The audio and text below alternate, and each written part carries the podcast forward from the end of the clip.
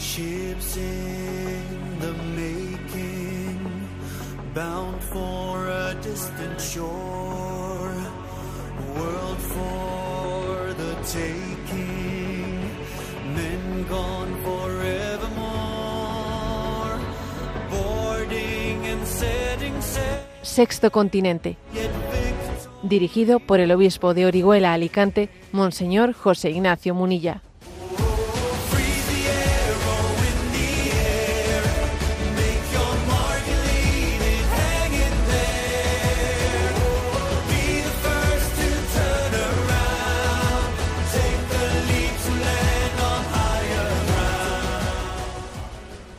Un cordial saludo a todos los oyentes de Radio María. Un día más, con la gracia del Señor, nos disponemos a realizar este programa radiofónico llamado Sexto Continente, que lunes y viernes de 8 a 9 de la mañana, una hora menos en las Islas Canarias, realizamos aquí en directo en Radio María España. Y hoy voy a comenzar con un saludo que quizás os va a sorprender, pero que luego voy a explicar. Dios salve al rey. Esta expresión que pues en mes de mayo se escuchó de una manera especial en la coronación del rey Carlos III de Inglaterra, Dios salve al rey. Creo que ahora la, la vamos a decir en verdad, en verdad, cuando esa, esa niña Indy Gregory, que estaba ingresada en un hospital, sigue ingresada en un hospital británico, sentenciada a muerte por las autoridades británicas que no permiten, no le han permitido a sus padres que pueda llevarla a un hospital de Roma para recibir un tratamiento alternativo, a pesar de que el gobierno italiano le ha dado la nacionalidad italiana a esta niña, pues a pesar de eso eh, le han desconectado de su soporte vital, de su respirador. La niña, por lo tanto, eh, pues es previsible que pueda fallecer ¿eh? en las próximas horas o días. ¿no? Estamos como a la espera de la noticia de su muerte una vez que se le ha desconectado el- del soporte vital. Y bueno, que, ¿por, qué, ¿por qué este saludo? ¿Por qué Dios salve al rey? Bueno, pues porque en este escenario tan tremendo que se está visualizando, se ve, se, está eh, viendo en verdad dónde está la verdadera realeza y cuál es la falsa realeza. ¿eh? Hay que decir que allí en, en Inglaterra, con toda su pompa y con toda esa capacidad de, de unir ¿no? pues, eh, la tradición de una nación en torno a una tradición cristiana, pues allí se, se escenificó en mayo la coronación de un rey Carlos III, en la que incluso pues eh, en la aba- abadía benedictina de Westminster allí pues se le consagró con signos verdaderamente religiosos, ¿no? Con el óleo traído de Tierra Santa. Y en el momento en que entraba en aquella abadía, pues el corista cantó Majestad, como hijos del reino de Dios le damos la bienvenida, en nombre del Rey de Reyes. Así se le saludó a Carlos III. Y él respondió, en su nombre y según su ejemplo, no vengo a ser servido, sino a servir. Esto formó parte de esa ceremonia del mes de mayo, ¿no? Y entonces allí se, se significaron cuatro elementos principales.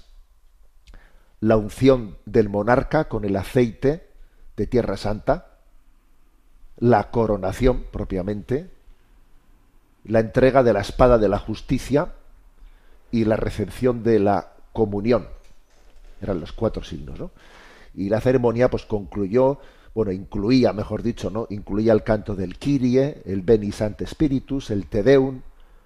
Bueno, pues una ceremonia espectacular, ¿no? Sí, espectacular, pero pero vamos a ser claros, una ceremonia que que, no, que está también delatando lo que puede ser un ritualismo vacío de contenido.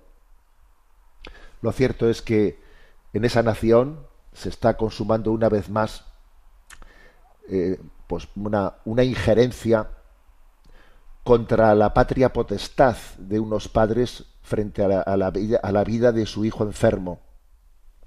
y un Estado que se dice democrático y que además se siente respaldado por las leyes, eh, por las leyes europeas, pues resulta que está afirmando que sus padres no tienen derecho a, a poder buscar una alternativa um, para la salud de su hijo. Algo, algo increíble, ¿no? Y en este programa hemos seguido pues casos como el de Indy Gregory, también anteriormente, porque no es, no es, el primer caso que ocurre en Inglaterra. Estamos hablando de que, de que quizás en esa nación se está consumando especialmente pues una de las eh, uno de lo, de lo, que es los paradigmas de este nuevo orden mundial, que es la negación de la de la familia, de la patria potestad de la familia. El que un Estado se pueda erigir como dueño, dueño de nuestras vidas, ¿no?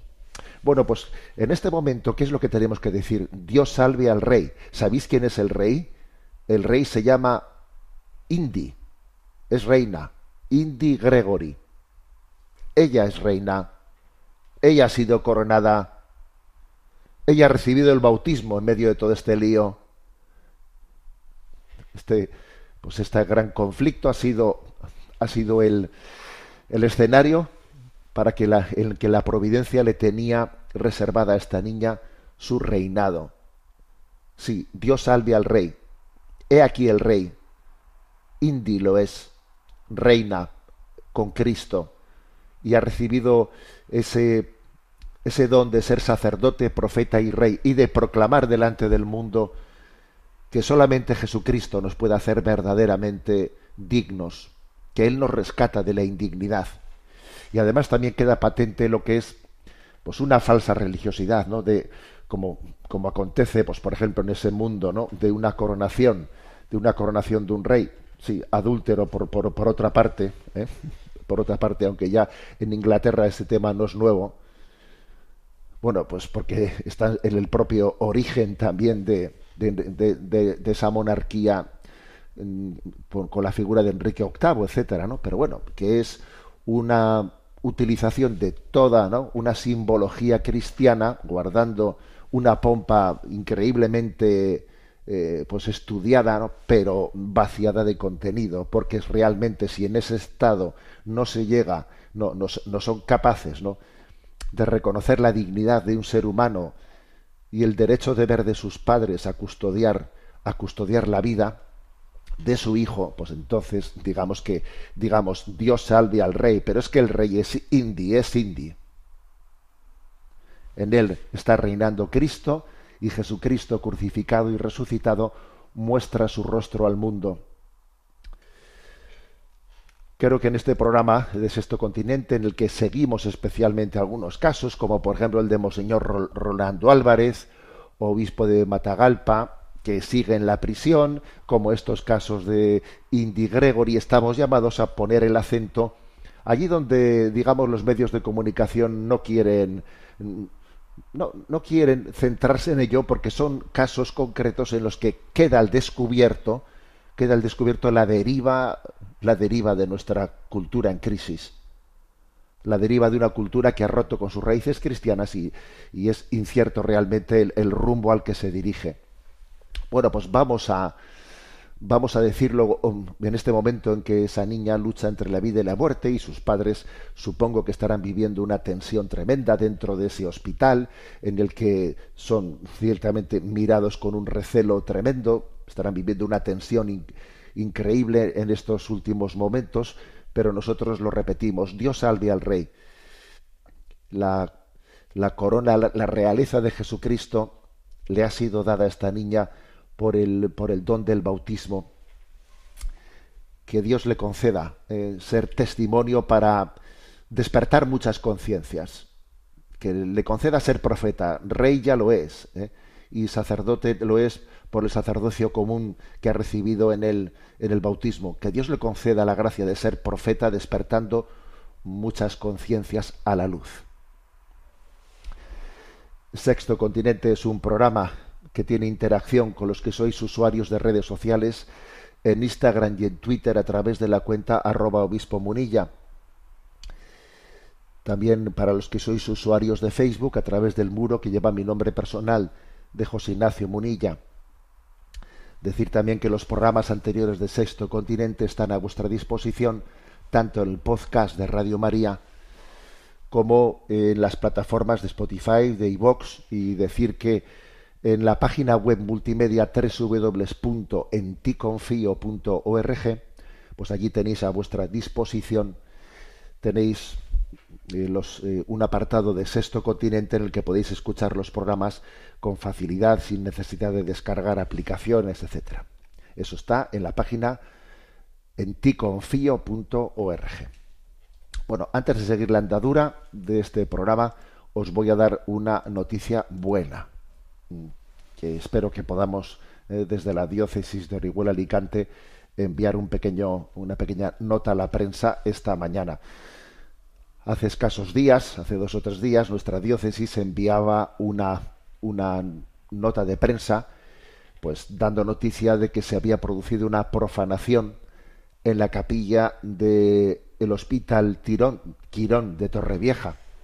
Torrevieja está dentro de nuestra diócesis, ¿no? De, Orihuela Alicante. Se había robado el sagrario con el Santísimo Sacramento, el cáliz, algún libro sagrado, alguno, alguna vestimenta litúrgica, el Cristo, se habían robado distintos elementos de la capilla, ¿no? Y pedimos oración, pedimos a todos, eh, cuando hicimos esa nota de prensa, que nos uniésemos todos en desagravio, pedimos el don de, de la conversión para quien hubiese realizado eh, pues ese sacrilegio. Y hoy os voy, a dar, os voy a dar una buena noticia. Y la noticia es que las oraciones han sido escuchadas y que quienes no han perpetrado, perpetrado pues ese robo sacrílego pues han tenido su arrepentimiento y, y se han confesado. Y bajo el sigilo sacramental pues han devuelto eh, han devuelto todo todo lo robado bueno pues esa es la noticia. La iglesia obviamente preservará bajo su sigilo sacramental pues eh, las personas, las identidades de, quien, de quienes pecaron de esa manera, pero me parece que esta es una noticia buena para compartir, ¿no? Rezamos cuando acontece una cosa como esta y ahora que el Señor ha tocado los, cora los corazones, pues ahora solamente podemos decir gloria a Dios, porque el, el verdadero, la verdadera solución es el arrepentimiento. La verdadera solución es es, es el retorno a la voluntad de Dios. Esa es la verdadera solución, ¿no? Esa es la solución de España, esa es la solución de nuestras familias, esa es la solución de los problemas que aquejan a la Iglesia, nuestra conversión y nuestro retorno a la voluntad de Dios. Por eso, bueno, pues hoy glorifiquemos a Dios por la resolución de esa profanación recientemente acontecida. Bueno, me vais a perdonar porque igual en algún momento del programa de hoy tengo que beber un poco de agua, que estoy aquí con la garganta un poco aquejada, pero bueno, vamos adelante.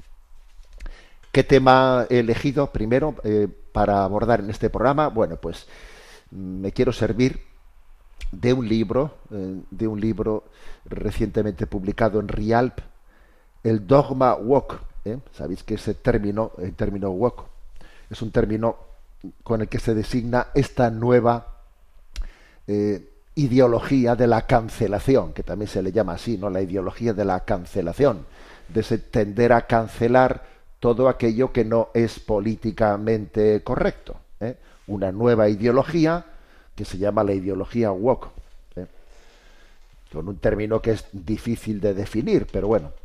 Noel Mering ha, publicado este libro, el Dogma Walk, que tiene como subtítulo una respuesta cristiana ante la ideología de moda.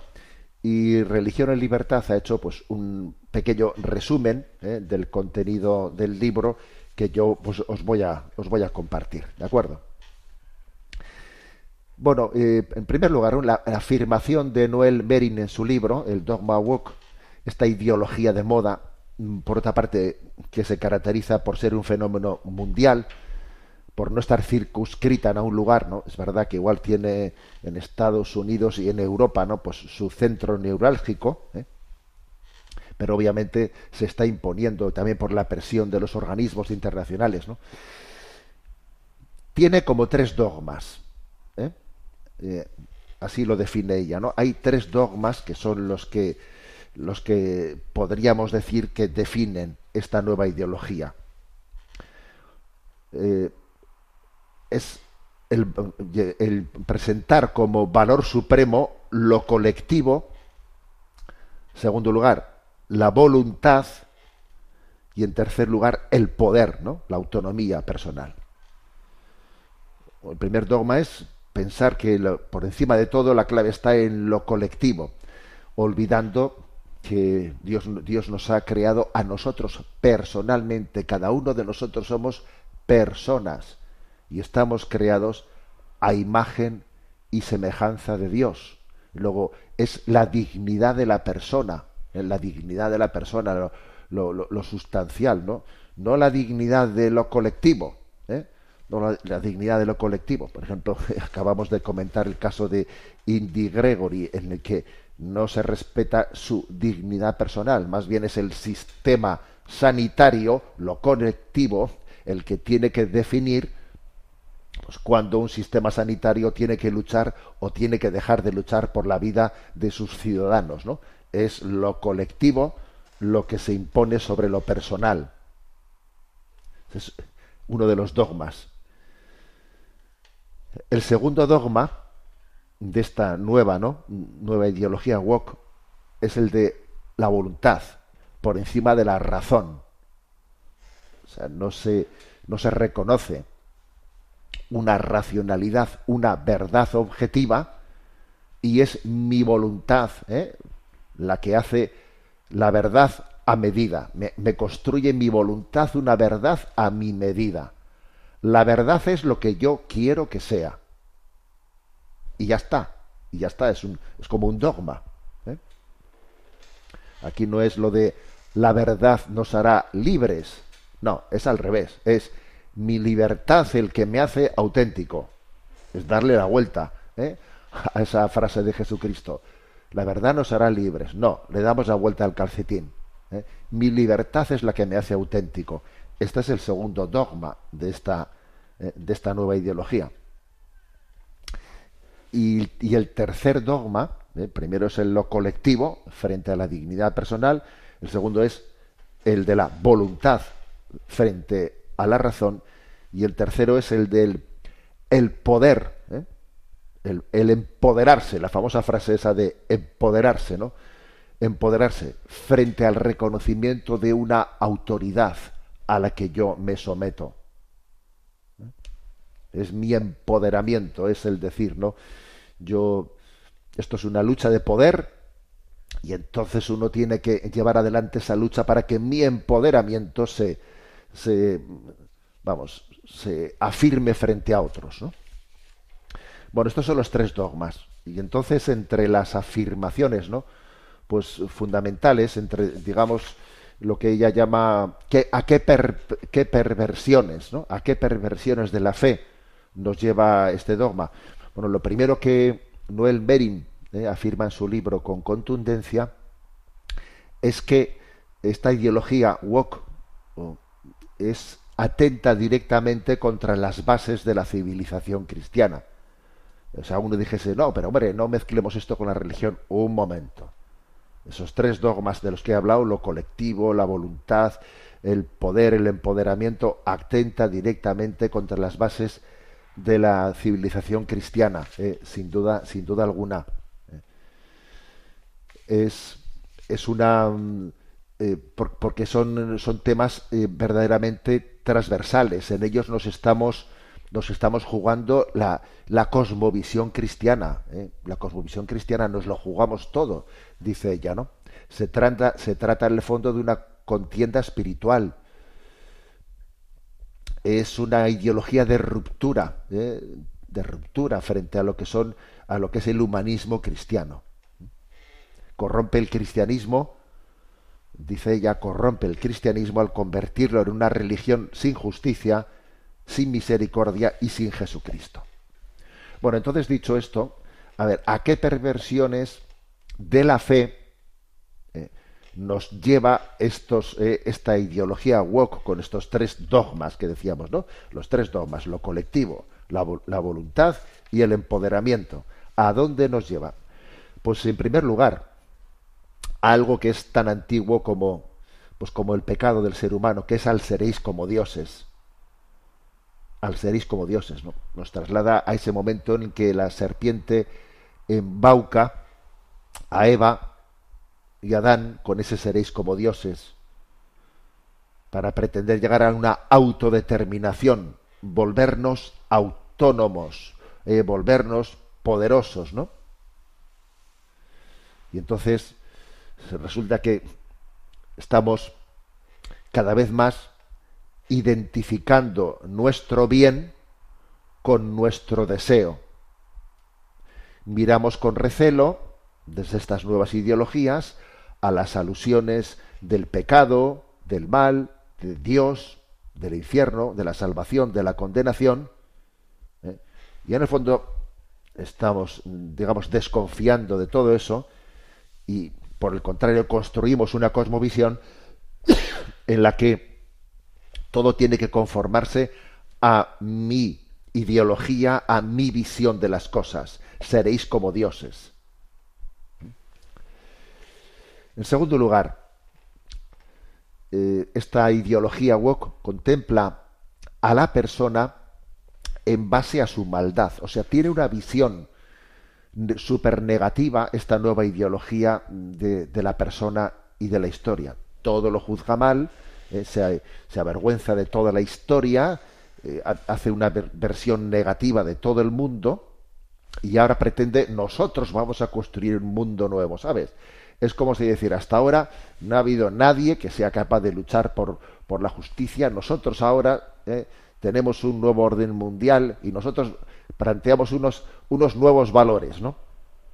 Unos nuevos valores, pues yo qué sé, pues el animalismo, el ecologismo radical, etcétera, es como, como una nueva religión, ¿sabes? Como una nueva religión, como si dijésemos, hasta ahora nadie ha vivido los valores éticos. Nosotros vamos a ser los que los que los, los descubramos, ¿no? En este momento, una algo absurdo, pero pero que está así. Y entonces digamos que detrás de esto está que la concepción del hombre es muy negativa. Claro, como nos olvidamos que el hombre está hecho a imagen y semejanza de Dios, esta ideología woke es incapaz de ver tantas cosas buenas que existen en la humanidad. Cuántas páginas hermosas han, existido en la, historia de la humanidad y existen en, en, el hombre, ¿no? No. Todo lo que se ve es con una, una ideología crítica, todo es una, una lectura súper negativa, todo está fatal, nosotros tenemos que empezar a hacerlo todo de nuevo, ¿no? Es una lectura rupturista, ¿eh? rupturista porque en el fondo no es capaz de ver lo que hay de bueno en el corazón del hombre, lo que hay de bueno en la historia. No, todo está mal. Yo, conmigo va a empezar todo nuevo. ¿eh? En el fondo es haber perdido mm, la conciencia de que el hombre está hecho a imagen y semejanza de Dios. Y entonces no somos capaces de ver las huellas de Dios en el prójimo, ni las huellas de Dios en la historia. No, no somos, no vemos como el reino de Dios ha, ha, escrito tantas páginas bellas, no.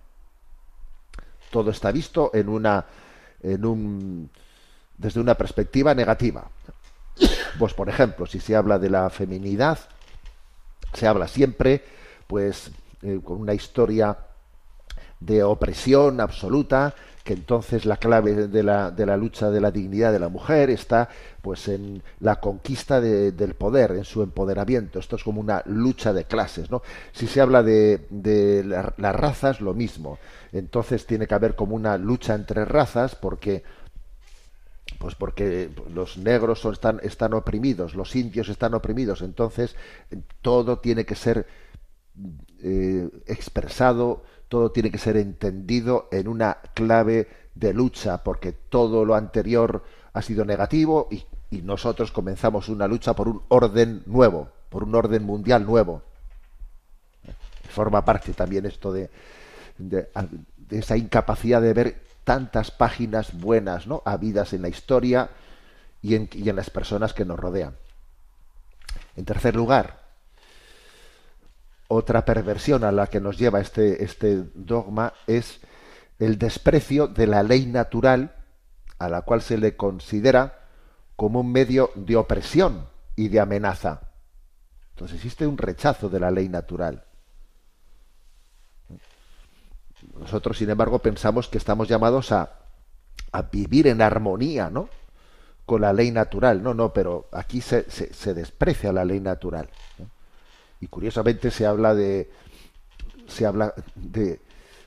pues del ecologismo, del respeto de los ecosistemas, pero luego nosotros somos enemigos de nuestra propia ley natural. ¿eh? Luchamos contra los alimentos transgénero y luego reivindicamos ¿eh? el transgénero, el que nosotros podamos cambiar de género, el que yo pueda hacer de mi cuerpo lo que fuera. Hablo del respeto del ecosistema y no respeto ni, ni mi propia naturaleza, ¿no? Esta, esta es la realidad. ¿eh? La ley, la ley natural se, se percibe como una opresión, como una amenaza. Yo me tengo que liberar de mi propia naturaleza que me oprime, ¿eh? que es como eh, una, un medio de opresión. Yo tengo que buscar mi yo auténtico más allá de mi ley natural y de mi cuerpo. Entonces, es como la voluntad de poder por encima de la, de la naturaleza, ¿no? Por encima de la biología, por encima de lo que fuere. En cuarto lugar, eh, cuarta perversión de la fe a la que nos lleva ¿no? esta ideología woke. Eh, amoldarnos al deseo, al deseo, ¿no? Amoldarnos al deseo, lo que la persona se tiene que amoldar a sus apetencias y deseos. Sustituimos creencias por apetencias. ¿eh? En el fondo es el- la autenticidad sería el Dios del yo. El Dios del yo constituido en ideología. Mis deseos constituidos en leyes. Mis deseos son leyes. Es mi, mi deseo, ¿eh? como la razón última de la cosmovisión de la vida. Algo muy distinto a la visión cristiana, por la que una persona se vuelve auténticamente ella misma, luchando contra el pecado y amoldando nuestra mente y nuestro corazón, pues a Dios. Nuestra autenticidad está ligada a la soberanía de Dios. Porque nos asimilamos a Él, somos imagen y semejanza suya, ¿no? Nosotros nos volvemos auténticamente, nosotros crecemos en autenticidad cuanto más nos mm, configuramos a la voluntad de Dios. Pero aquí es, aquí es al contrario, aquí es al contrario en esta ideología. Es mi yo, mi deseo, el que sustituye a la, a la voluntad de Dios. Y por último, ¿no? El último aspecto que es descrito en este libro, el hecho de que se, se promulgue, vamos, se parta de un victimismo, un victimismo. Ya, ya no es Jesucristo, ya no es Jesucristo la víctima, sino que el victimismo, pues es, es esa lectura que se hace de la historia en, en la que, en esa mm, ideología de la cancelación, ellos tienen dicho, bueno, est- estos son las víctimas, las víctimas estos y estos y estos, ¿no? Se proclaman a sí mismos como víctimas de una ley moral de la cual ellos son víctimas, ¿no? Pues eso, pues digamos la el cristianismo y el judaísmo han oprimido a la humanidad, ¿no? Y entonces, digamos, eh, las víctimas son, eh, pues, todos aquellos que han sido cancelados, ¿no? Todos aquellos que en la historia eh, han sido oprimidos, pues, por ejemplo, pues, eh, las personas queer, trans, eh, los homosexuales, etcétera. Esos son las víctimas, ¿no? Ya no es Jesucristo, ya no es aquellos que han sido perseguidos por la justicia, como dice las bienaventuranzas, ¿no? Bienaventurados los perseguidos por causa de la justicia, no. Ya no son las víctimas los mártires, los que entregaron su vida por confesar la fe, no. Han hecho como su nueva categoría, su nueva categoría de víctimas. Y entonces los, los que en nuestra tradición cristiana eran víctimas, que en el fondo eran eh, pues los mártires, los perseguidos por causa de la justicia, bueno, pues son los relegados y se hace, bueno, pues, eh, pues las víctimas son determinadas ideologías, las víctimas son unos nuevos paradigmas, ¿no? Que sustituyen a, a Jesucristo y a todos aquellos que, que han participado de la persecución de Jesucristo, que han sido víctimas de esa persecución de la que Jesús profetizó. Si a mí me han perseguido, también a vosotros os perseguirán. Bueno, pues un libro interesante. ¿eh? El Dogma Walk. eh, el subtítulo es Una respuesta cristiana ante la ideología de moda. Eh, la autora Noel Mering. Creo que nos sirve ¿no? también para, para tomar conciencia de cómo estos, eh, esos tres dogmas, de los cuales nos habla ya en el libro, lo colectivo frente a la dignidad de la persona, la voluntad frente a la racionalidad, y el poder, el empoderamiento, ¿no? frente al reconocimiento de una autoridad de Dios y de la ley natural, pues creo que son los tres dogmas que caracterizan pues esta, esta ideología. Vamos a tener nuestro momento de oración. Escuchamos Dime Padre del grupo Hakuna. Dime, Padre, ¿qué podemos hacer? Tus hijos se pierden y no entiendo por qué. Dime, Padre, cada día se alejan más y de verdad que no he hecho nada mal, pero curan sus heridas con lo que no les curará. Les di el mandamiento del amor me crucificaría mil veces más, pero ellos huyen de su creador y de su eterna felicidad. Y es que los hemos hecho tan libres que a veces me duele pensar que este don y este regalo Dime, Padre, cómo a nuestra familia reunir. Les ofrecemos la eternidad, pero prefieren huir. Dime, Padre, cómo ablandar su corazón, cómo quitar esta coraza formada por el dolor.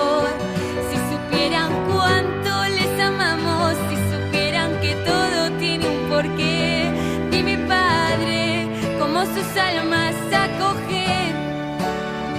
Si supieran que ahora somos dependientes de que nuestra creación nos quiera. Nuestro único deseo es que sus almas estén llenas. Dime, Padre, ¿cómo les explicamos que son lo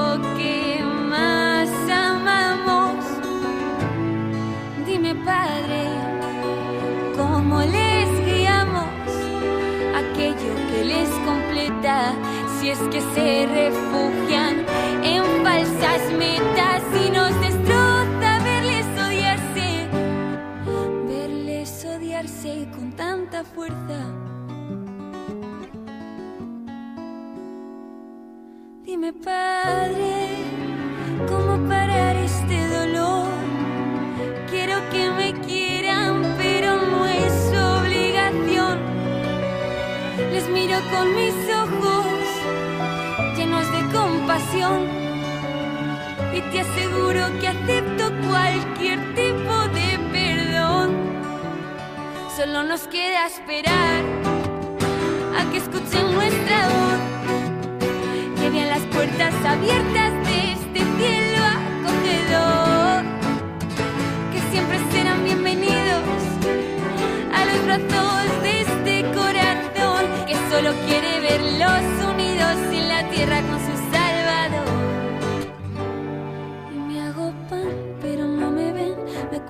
pensamientos, pero no me ven, me meto en sus entrañas una y otra vez, lloro todos los días, pero no me ven. Dime, Padre, ¿qué puedo hacer? Tus hijos se pierden y se alejan y me da miedo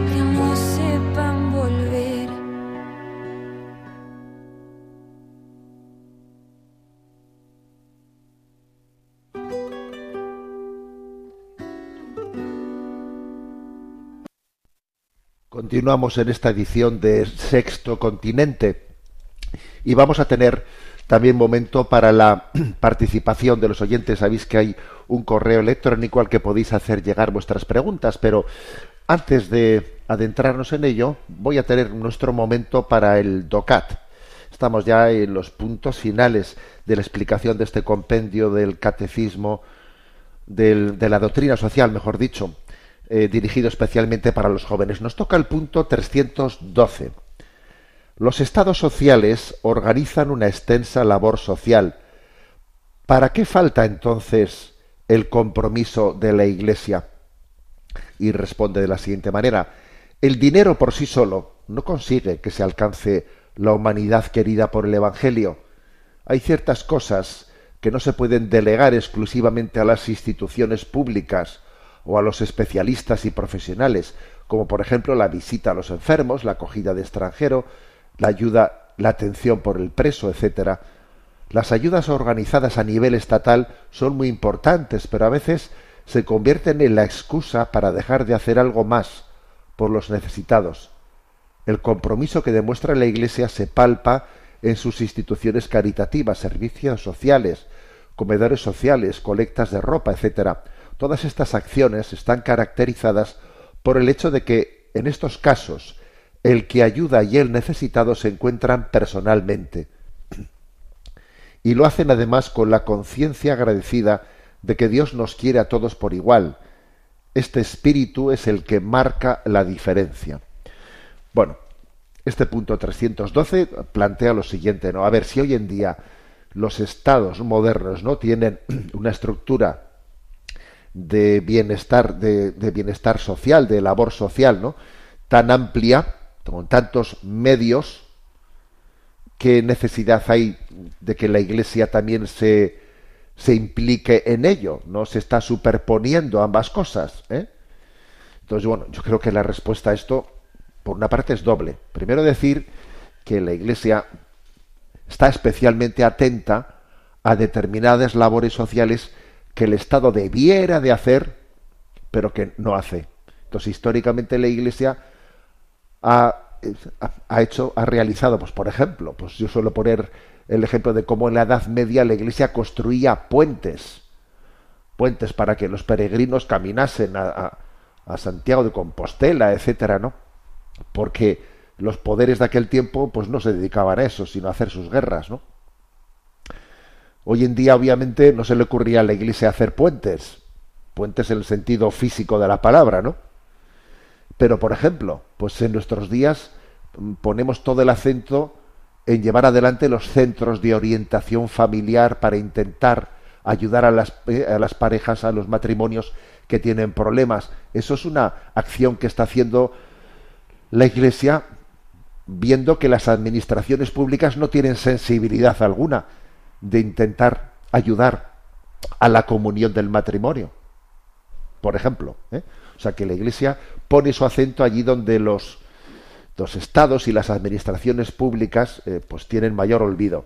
Bueno, eso es una, una cosa, pero también es cierto que la Iglesia también incide allí donde, aunque las administraciones públicas sí están incidiendo, pero sin embargo quiere complementar ese servicio público con, con, un espíritu especial, ¿no? Como por ejemplo, pues la forma en la que eh, pues en, en, las prisiones también se les da una acogida a quienes viven este tiempo de su vida privados de libertad.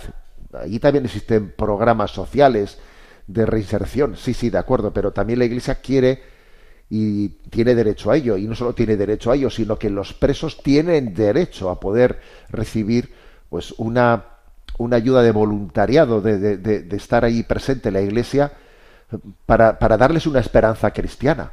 Que la esperanza cristiana, pongo el ejemplo de las prisiones, pues es que es muy clave porque me ayuda a mi conversión. Y es tan importante que yo tenga una conversión de vida y que eh, crea en la esperanza cristiana que me permite nacer de nuevo a una vida nueva, eso, es, eso es una perspectiva, pongo este ejemplo, ¿eh? una perspectiva que verdaderamente es complementaria para la labor social que puede hacer ¿eh? las administraciones públicas en una prisión. Y como esto decimos, pues por ejemplo en los hospitales, como esto decimos, pues en, en, en cualquier otro nivel, ¿no? Hay algo específico por el espíritu con el que, digamos, la, la Iglesia actúa en las heridas sociales. ¿eh?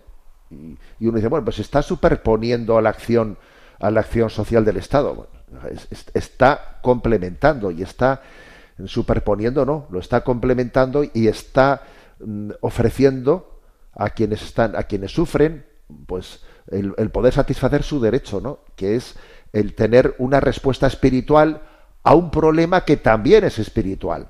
Porque los problemas que nos hacen sufrir no son meramente eh, pues físicos, no son meramente técnicos, también son espirituales. Y por eso la Iglesia se hace presente complementariamente, ¿no? Pues en esta, en esa acción social. Bueno, decíamos que íbamos a tener también nuestro momento de atender a las preguntas de los oyentes. ¿eh?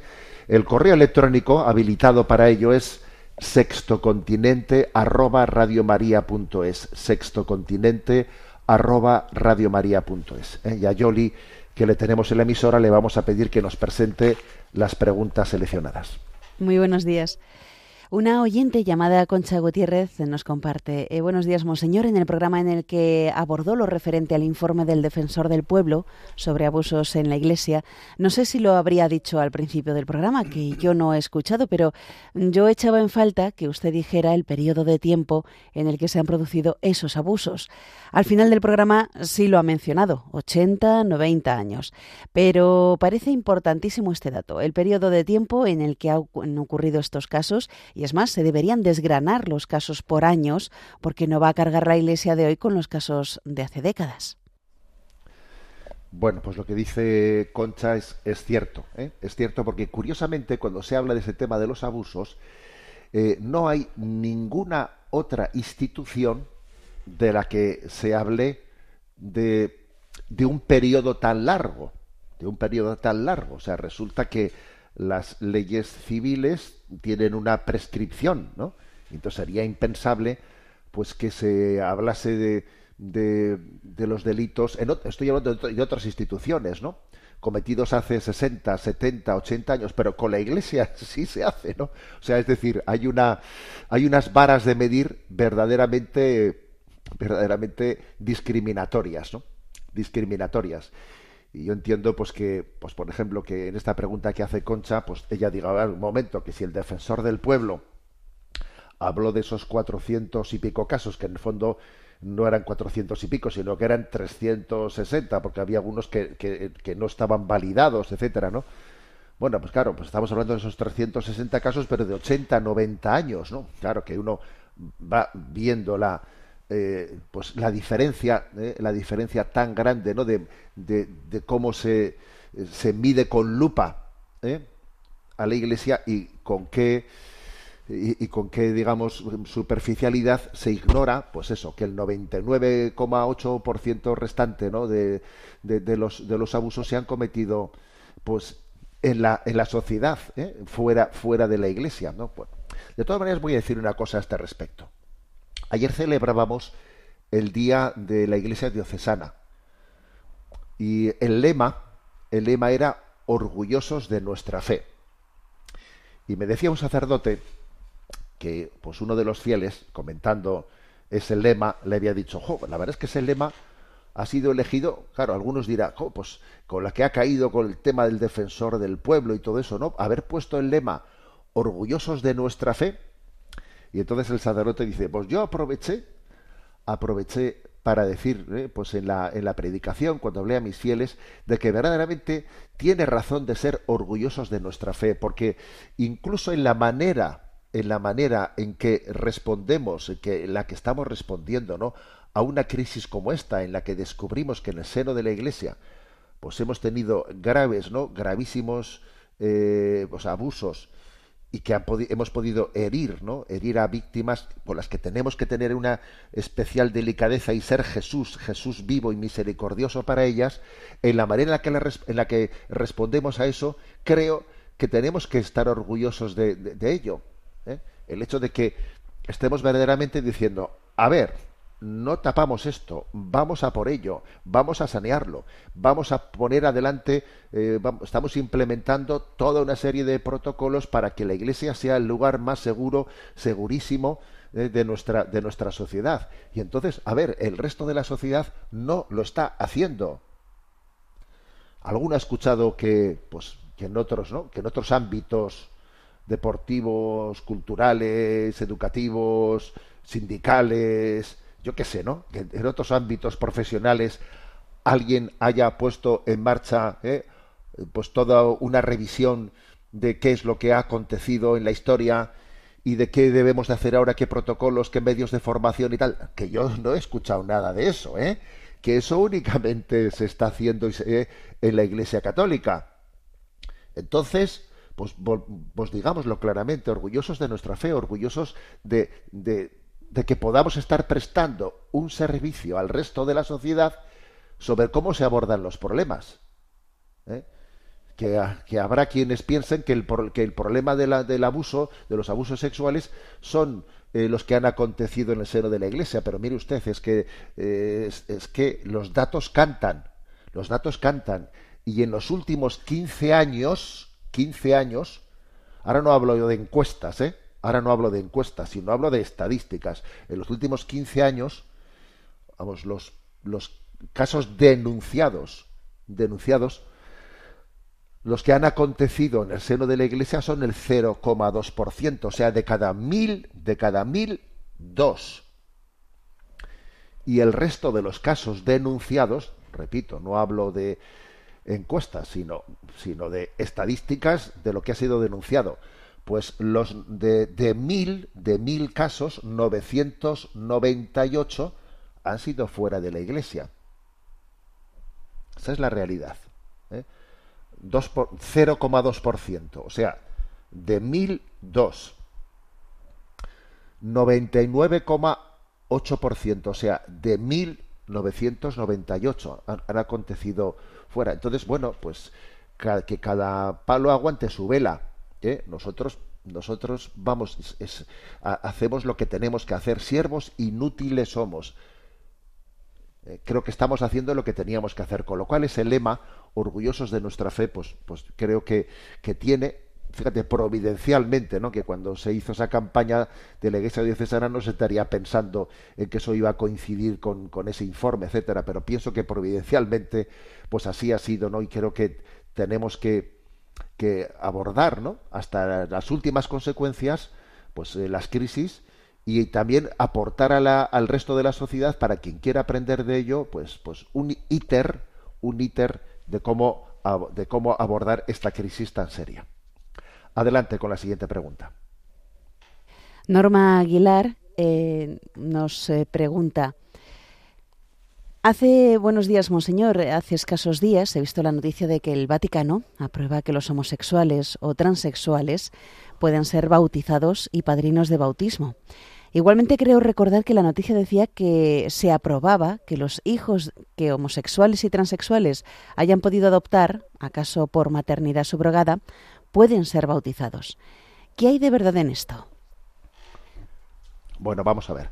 Intento ser un poco, un poco ordenado en la respuesta. ¿eh? No me voy a poner ahora a, a hacer una, una lectura de, de, la, nota que la doctrina de la fe ha, ha, publicado, que ha tenido muchos comentarios y sobre la cual, pues obviamente, pues habría que hacer un comentario mucho más por, pormenorizado. Pero voy a circunscribirme a la pregunta de, de, de esta oyente. Vamos a ver. Eh, la Iglesia eh, siempre ha tenido, a la hora de bautizar a los niños, a los niños, siempre ha priorizado su, su derecho a, a acceder a la, a la, gracia de Cristo, facilitando al máximo, facilitando al máximo el don del bautismo, poniendo eh, casi, no sin casi, ¿no? como única condición para poder bautizar a un niño el que alguien, eh, alguien del entorno familiar, si no son los padres, ¿no? se puedan hacer garantes de, de, la educación cristiana que vaya a recibir. ¿eh? O sea, este ha sido el proceder de la Iglesia siempre. Pues por ejemplo, ¿eh?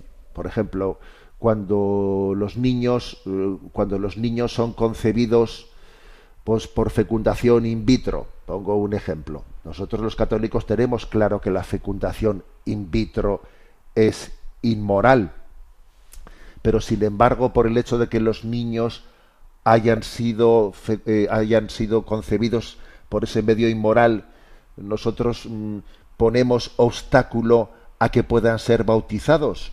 Pues no. Oye, ¿qué culpa tienen los niños? Los niños no tienen culpa de eso, tendrán culpa pues los, los- los adultos que lo hayan hecho, ¿no? Entonces, en ese sentido, la Iglesia pide sencillamente que haya quien se comprometa a la educación cristiana.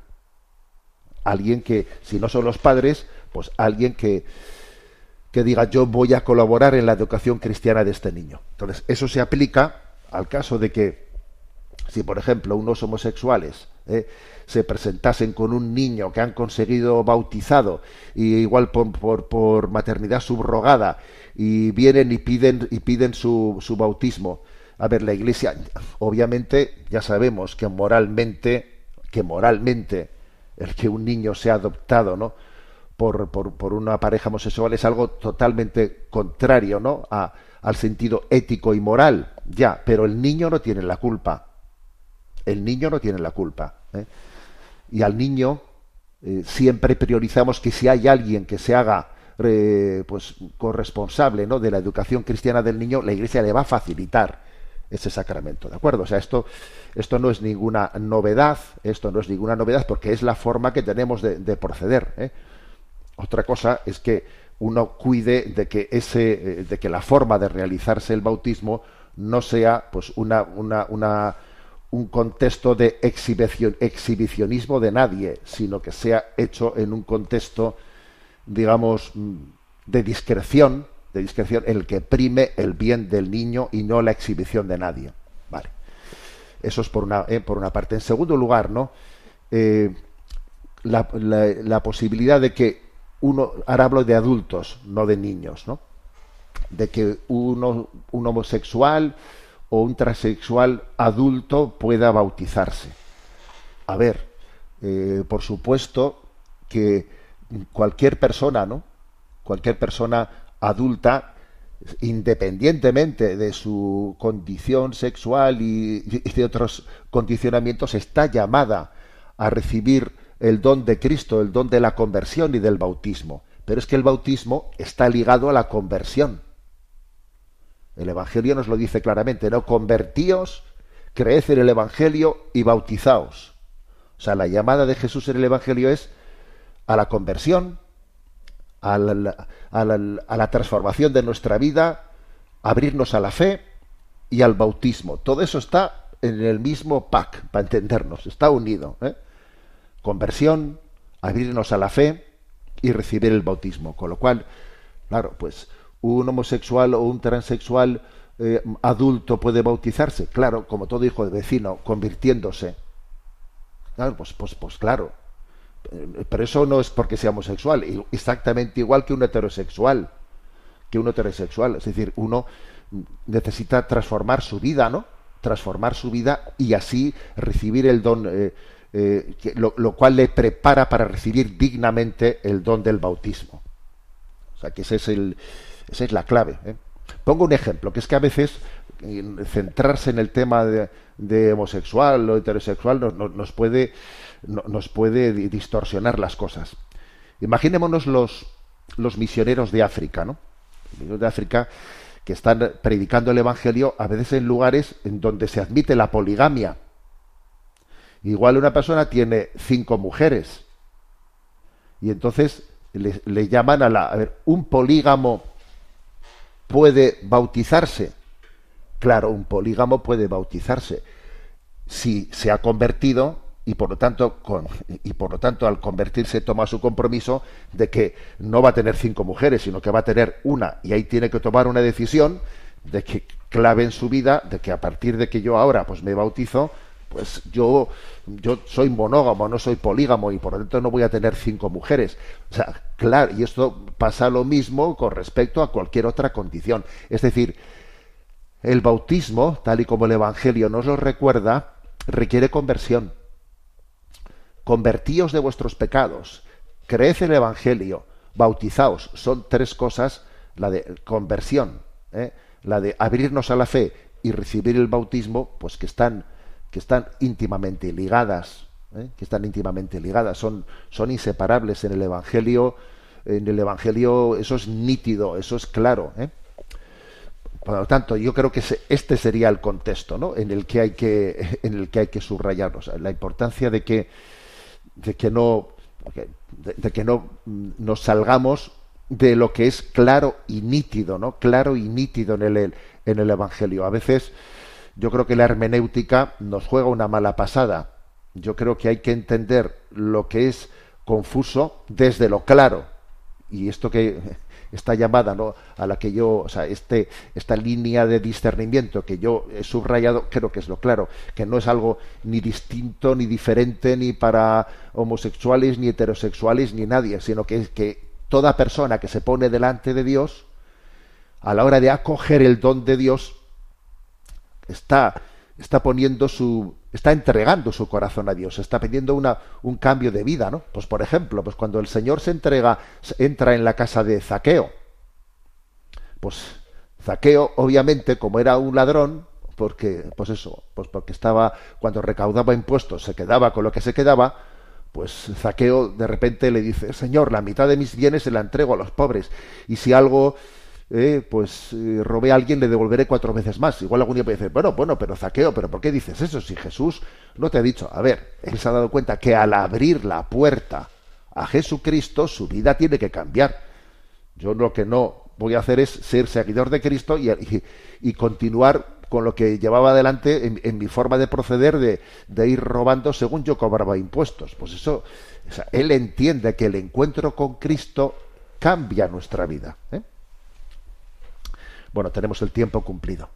Me despido con la bendición de Dios Todopoderoso, Padre, Hijo y Espíritu Santo. Alabado sea Jesucristo.